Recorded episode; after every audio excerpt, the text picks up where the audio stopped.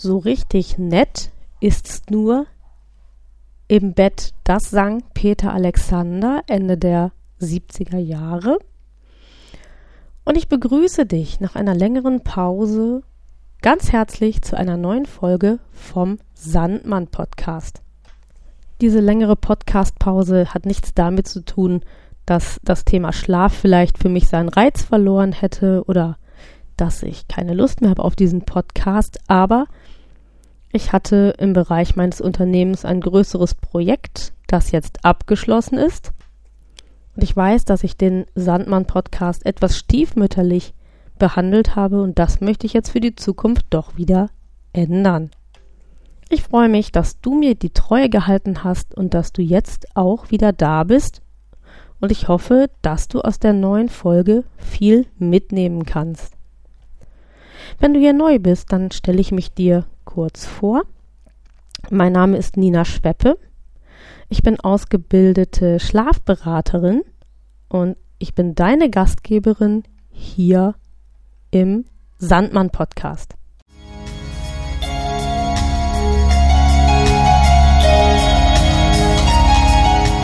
Erholsamer und durchgehender Schlaf ist für jeden Menschen existenziell. Nur wer gut und ausreichend Schlaf findet, wird am Tag darauf seine Konzentrations- und Leistungsfähigkeit auch abrufen können.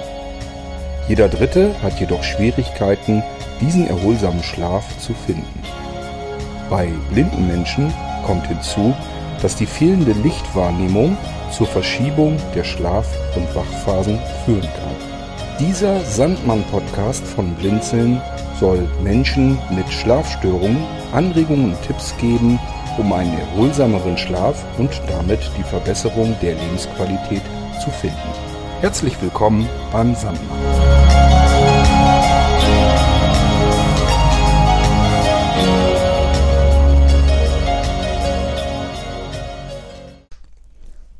So richtig nett ist's nur im Bett, heißt diese Folge. Und ich weiß gar nicht genau, warum mir dieser bescheuerte Schlager von Peter Alexander heute Morgen eingefallen ist, aber mir fiel so auf, als ich über dieses Ding nachdachte, dass mich diese Zeile schon als Kind richtig auf Zinne gebracht hat. Und vielleicht war das die Botschaft meines Unterbewusstseins, dass irgendetwas mit meinem Schlafrhythmus, mit meinem Schlafverhalten nicht stimmt. Das ist natürlich Küchenpsychologie, aber ich denke, was diese Dinge betrifft, da gibt es keine Zufälle und vielleicht hatte das tatsächlich schon irgendetwas damit zu tun. So viel dazu, wie ich überhaupt auf dieses Thema gekommen bin. Und wenn ich so über meine Kunden nachdenke, die bei mir in den Schlafcoachings sind, die die Rhythmisierungstrainings bei mir machen, dann muss ich feststellen, dass das mit dem netten Bett gar nicht so einfach ist.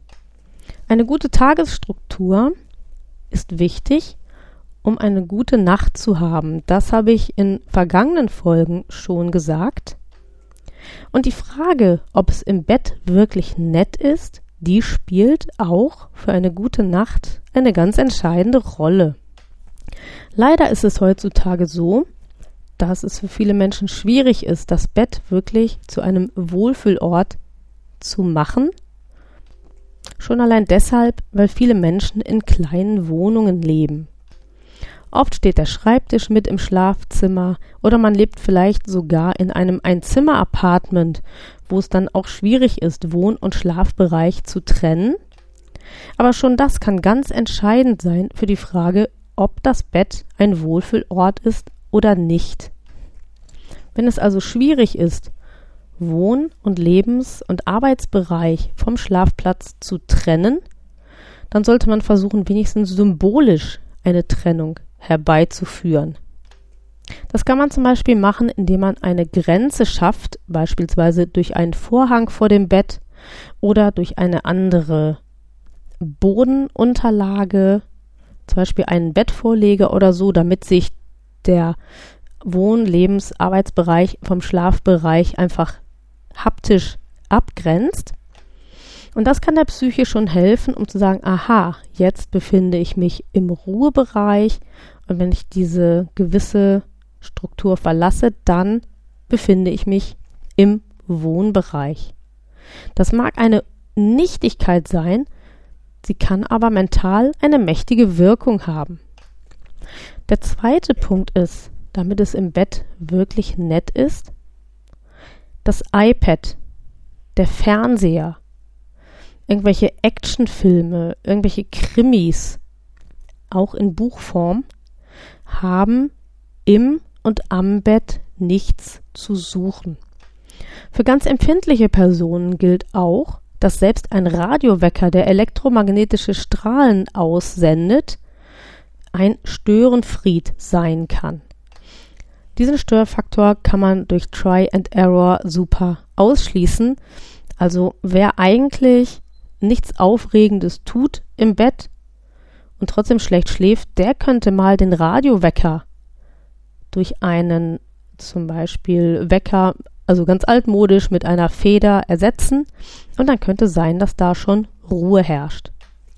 Schwieriger ist es, die medialen Einflüsse aus dem Bett zu verbannen, denn der Fernseher im Schlafzimmer, das ist ja sehr modern und dadurch, dass wir heute per iPad, iPod und durch andere Geräte es überall schaffen, zum Beispiel das Fernsehprogramm zur Verfügung zu haben, könnte das sein, dass wir uns damit tatsächlich die Chance nehmen, das Bett wirklich als Ruhebereich zu empfinden.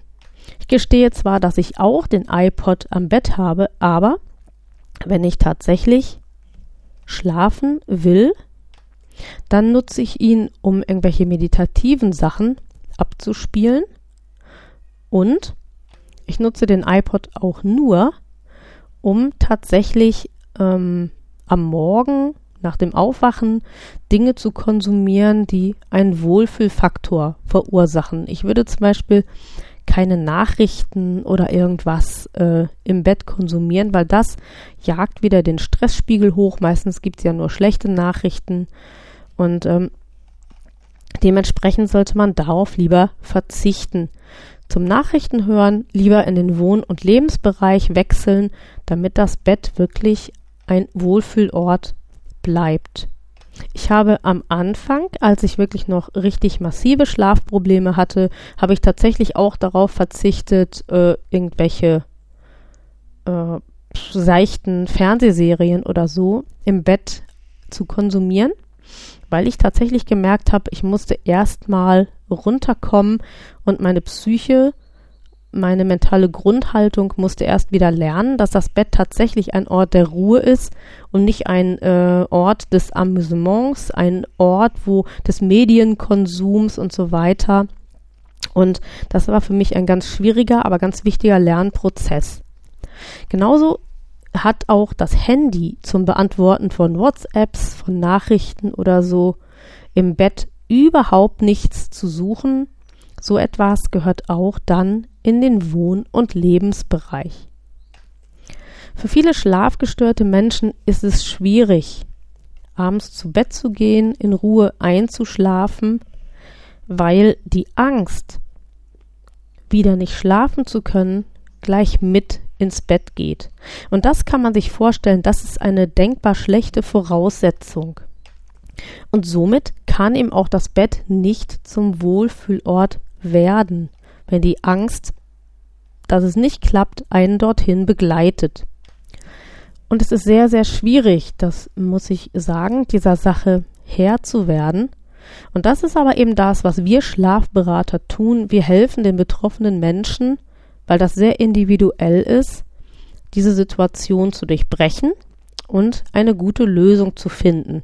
Ich kann hier nur ganz allgemeine Tipps geben und rate dir, wenn du ein Problem hast mit und in deinem Bett, dass du dich da nicht wohl fühlst, nicht ruhig fühlst, nicht geborgen fühlst, dann sollten solltest du vielleicht doch das kostenlose Kennenlern-Coaching bei mir nutzen und wir können gucken, ob du vielleicht doch eine umfangreichere Beratung brauchst oder ob es mit ein paar individuellen Tipps schon getan ist.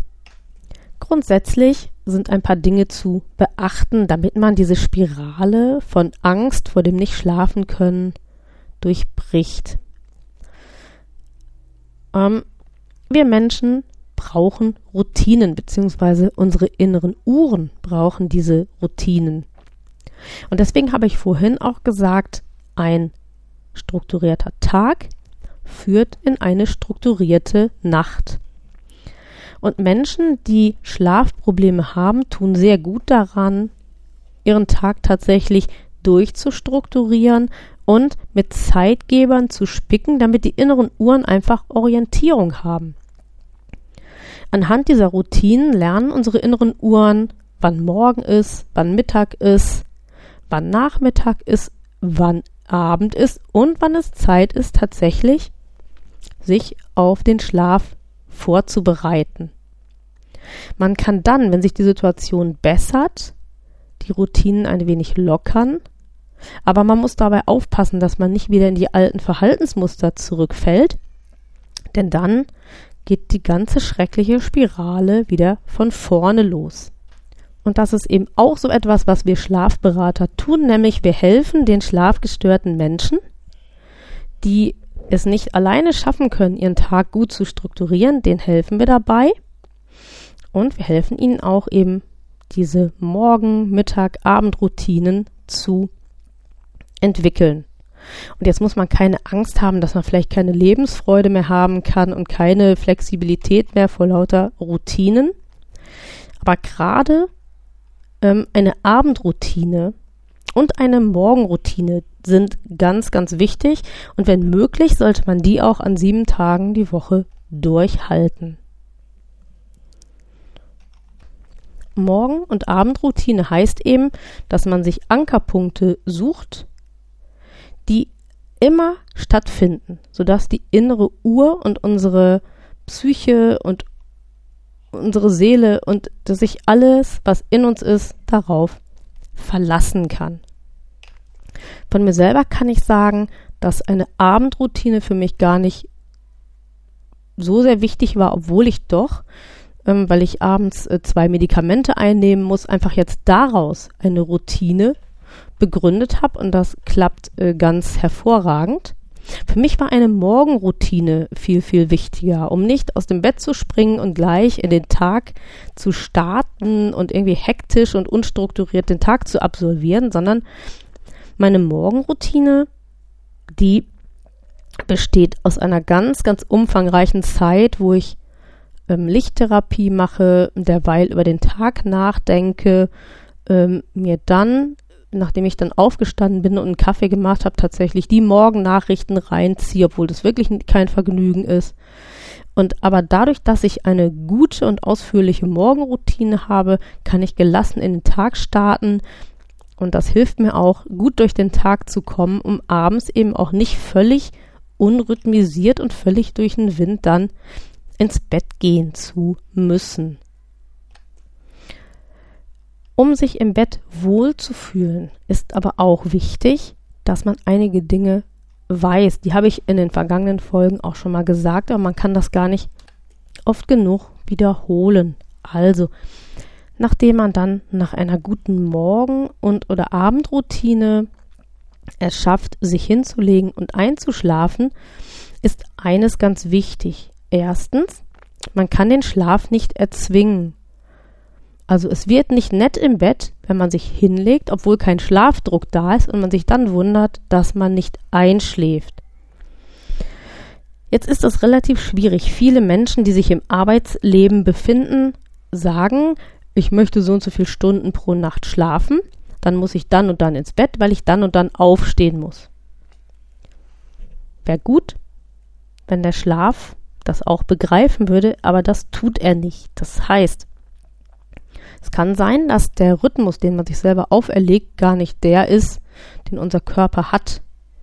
Und deswegen ist es wichtig, ähm, durch eine gute Abendroutine, also zumindest dann, wenn man Einschlafschwierigkeiten hat, durch eine gute Abendroutine dem Körper Ruhe zu geben, Schlaf zu also Schlaf, Schlafenszeit zu signalisieren. Und da kann man so Dinge machen, und die halte ich zum Beispiel für sehr wichtig. Zum Beispiel so ab einer Stunde vor dem Schlafengehen das Handy wegzulegen, keine Nachrichten oder sowas mehr zu beantworten, möglich auch den Fernseher auszuschalten und äh, auf ein Hörbuch oder auf ruhige Musik zu wechseln. Ähm, vielleicht kann man sich einen schönen Tee machen, vielleicht kann man mit Duftölen arbeiten. Da gibt es ganz, ganz viele Möglichkeiten. Aber es ist wichtig, den Tag in Ruhe strukturiert zu beenden. Klammer auf, wenn man Einschlafstörungen hat, sage ich nochmal, Klammer zu. Und dann ähm, kann man eigentlich guten Mutes ins Bett gehen und sich sicher sein, dass das auch funktioniert. Wenn man dann gut eingeschlafen ist, dann kann es natürlich sein, dass man in der Nacht aufwacht. Und ich sage es hier nochmal, der Mensch muss nicht durchschlafen. Da hat auch Cord in unserem Intro, ich hörte das gerade, eigentlich auch eine kleine Unsauberkeit äh, veröffentlicht, weil wenn die Menschheit durchgeschlafen hätte, wäre sie ausgestorben. Die nachtaktiven Tiere hätten die Menschen gefressen und äh, wir würden heute hier nicht sitzen und du würdest nicht diesen Podcast hören. Es ist völlig normal, in der Nacht ab und zu mal aufzuwachen. Ähm, und zwar immer dann, wenn, zumindest wenn alles gut klappt, wenn dann die Schlafzyklen ähm, abgelaufen sind, das ist etwa alle 90 Minuten, dann wachen wir in der Regel kurz auf. Oft erinnern wir uns gar nicht daran, manchmal aber doch. Und alles, was bis zu 30 Minuten ist, ist eigentlich nicht besorgniserregend. Ähm, zumindest dann nicht, wenn es irgendwie einmal pro Nacht passiert oder so. Ähm, jetzt kann das natürlich passieren, man wird wach und dann ärgert man sich, dass man nicht wieder einschläft. Das ist schon mal ganz schlecht, weil das eine Cortisolausschüttung macht. Also man schüttet dann Stresshormon aus, wenn man anfängt, sich zu ärgern. Das ähm, senkt den Melatoninspiegel, also den Spiegel des Schlafhormons und es erhöht den ähm, Cortisol, also den Stresshormonspiegel und es wird auch Serotonin gelockt. Das ist das Glücks- und Aktivitätshormon. Und das ist nachts schlecht, das wollen wir nachts nicht haben. Wir müssen nachts hoch im Melatoninspiegel bleiben. Und wenn man sich dann anfängt zu ärgern, dann ist es sehr, sehr schädlich, sich hin und her zu wälzen und sich immer weiter zu ärgern. Besser ist, aufstehen, sich irgendwo hinsetzen in den Lebens- und Wohnbereich und entweder etwas ganz, ganz Langweiliges zu machen. Also, ich habe einen Kunden, der sortiert immer seine Oberhemden, wenn er nachts nicht schlafen kann und guckt, ob die alle auch gut gebügelt sind und so und legt sich schon mal die raus, die er dann am nächsten Tag bügelt. Ich habe in meinen schlimmsten Zeiten meine Schränke abgeseift. Manchmal bedauere ich das fast, dass ich jetzt so gut schlafe, weil ich das jetzt tagsüber machen muss. Andere Menschen lösen so Dokus oder Kreuzworträtsel. Aber Achtung, gerade an die Menschen, die gerne viel Licht um sich haben, bitte kein Licht machen oder so wenig Licht wie möglich, weil Licht natürlich auch die Melatonin, den Melatoninspiegel senkt und äh, den Serotoninspiegel erhöht. Ähm, und wenn man sowas richtig Langweiliges macht, in möglichst großer Dunkelheit, dann funktioniert das eigentlich ganz gut, dass man dann wieder müde wird, dann kann man sich hinlegen und weiter schlafen. Dann ist das Problem gelöst und das Bett ist eben nicht zur Zone des Ärgerns geworden, sondern man hat es getrennt und das ist eben für unser Inneres ganz, ganz wichtig. Wenn man merkt, man wacht auf und man fängt an zu grübeln über irgendein Problem, dann muss man wissen, dass bei Nacht, wenn der Melatoninspiegel sehr hoch ist, ähm, Schwierigkeiten, die wir haben oder auch nicht haben, sehr, sehr viel größer erscheinen. Also ein hoher Melatoninspiegel ist sowas ähnliches wie eine Depression.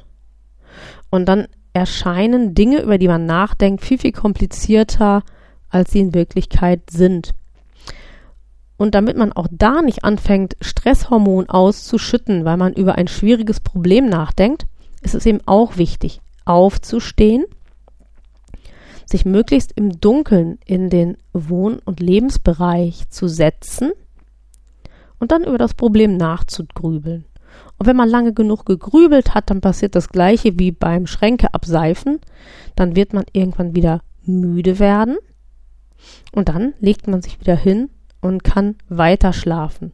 Und auch dann hat man eben verhindert, dass das Bett zur Grübelzone wird, weil das, wenn unser Gehirn das lernt, dass das Bett der Ort ist, an dem wir gerne grübeln, dann werden wir auch Schwierigkeiten haben, dort in Ruhe zu schlafen.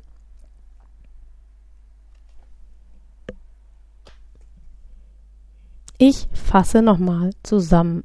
Also, Medienkonsum, Filme, Musik, vor allen Dingen aufregende Musik, irgendwas, was uns irgendwie munter macht, wach macht, aktiv macht, das hat im Bett nichts zu suchen, genauso wenig wie WhatsApp, Facebook, Twitter, Instagram und so weiter. Im Übrigen gerade auch an die Menschen, die ähm, natürlich den Bildschirm benutzen, das sind ja die meisten Menschen auf dieser Welt, das blaue Licht, das vom Bildschirm ausgeht, das betrifft den Fernseher, aber auch das iPad, das Notebook und so weiter.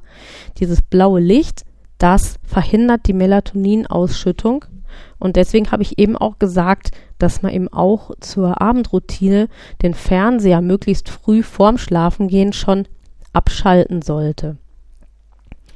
Also, diese Dinge, weder das blaue Licht noch die aufregenden Inhalte, haben im Bett irgendwas zu suchen.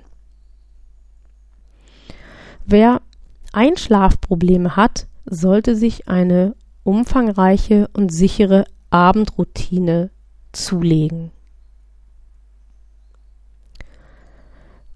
Wer das Gefühl hat, dass er eigentlich einen sehr unstrukturierten Tag hat, und das sind die meisten von uns, da muss man sich gar nicht äh, äh, genieren, die sollten sich bemühen, den Tag gut zu strukturieren, schon durch eine gute Morgenroutine und möglicherweise auch durch weitere Routinen, die durch den Tag begleiten.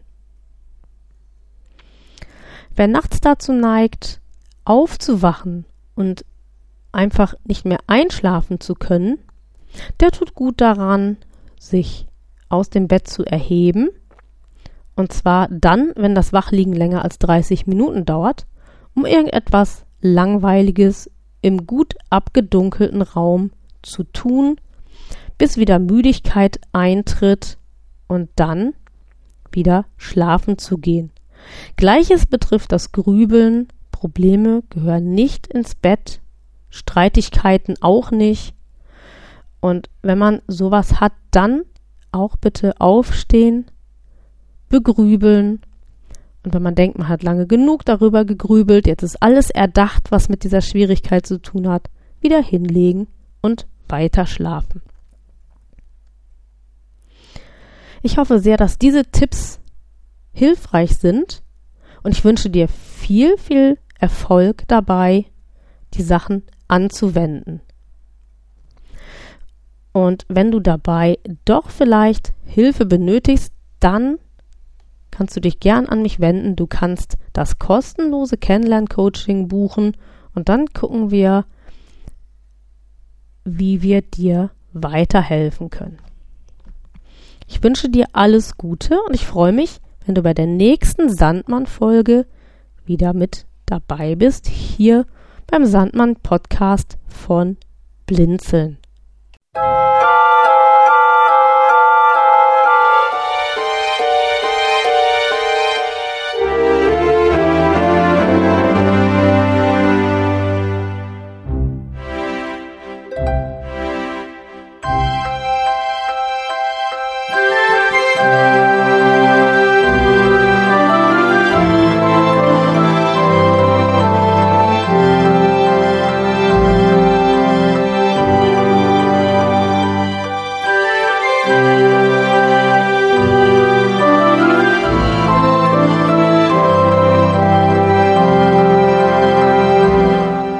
Der Sandmann-Podcast ist eine Produktion von Blinzeln Media. Gern kannst du uns kontaktieren, entweder über das Kontaktformular unserer Homepage www.blinzeln.org oder aber per E-Mail an podcast.blinzeln.org. Immer dran denken, blinzeln schreibt man in unserem Fall mit einem D in der Mitte. Unser Podcast-Anrufbeantworter steht dir natürlich auch zur Verfügung unter der deutschen Telefonnummer 05165 439 461 und wenn du aus dem Ausland anrufst, einfach die vorangegangene 0 gegen die 0049 für Deutschland ersetzen. Wir bedanken uns ganz herzlich, dass du den Sandmann Podcast verfolgst und freuen uns auch, wenn du beim nächsten Mal wieder mit dabei bist. Bis dahin alles Gute, eine schöne Zeit und schlaf gut.